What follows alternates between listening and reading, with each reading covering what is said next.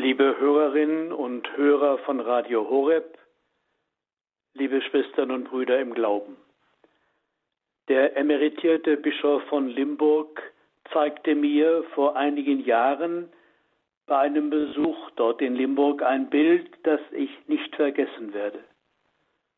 Es stellt einen kleinen Teil aus einer Tora-Rolle dar, die in der Pogromnacht vom 9. zum 10. November 1938, also exakt vor 85 Jahren, zerstört wurde, als organisierte Nazi-Schlägertrupps in vielen deutschen Städten Synagogen anzündeten, jüdische Geschäfte plünderten und Juden töteten. Nach der Verwüstung der Synagoge hat damals ein Jugendlicher in Achtung vor der Buchrolle, die den Juden heilig ist, die beschädigten Ausschnitte von der Straße aufgehoben und bewahrt, weil er als Christ Anteilnahme und Ehrfurcht verspürte. Die geretteten Torareste enthalten Worte des Alten Testamentes aus den ersten fünf Büchern der Bibel.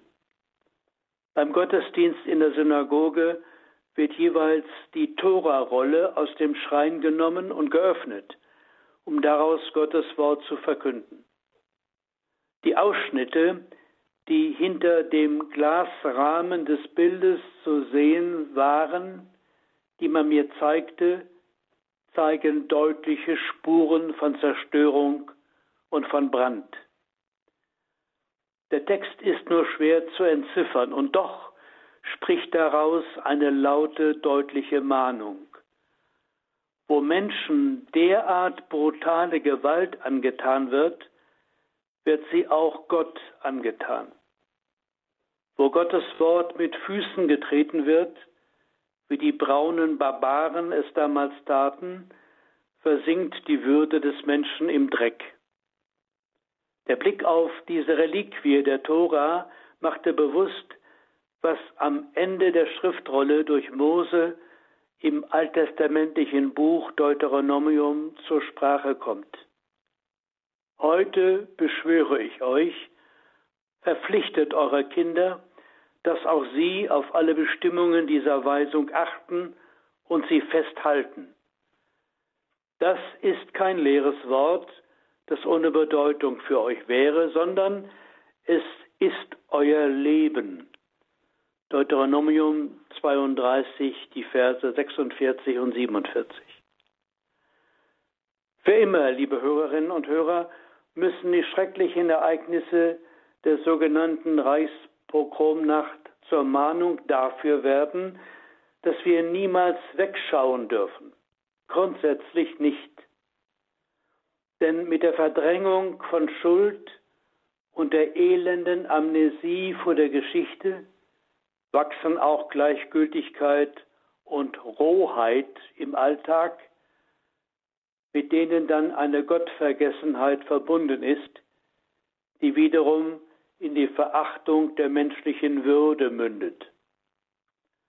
Das Bild mit den Ausschnitten der Tora-Rolle von 1938 macht bewusst, wie sehr gerade uns das Schicksal des jüdischen Volkes angeht.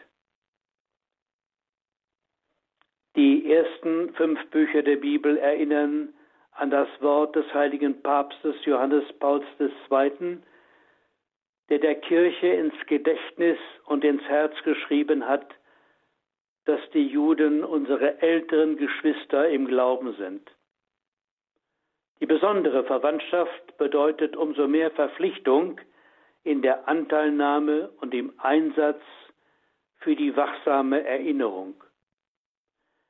Immer wieder, liebe Hörerinnen und Hörer, flackert der Antisemitismus in unserer Gesellschaft auf, mitunter in aller nächster Umgebung, und in den letzten Tagen muss ich deswegen besonders an ein Zitat von Bertolt Brecht denken, der einmal gesagt, geschrieben hat, der Schoß ist fruchtbar noch, aus dem das Unheil kroch.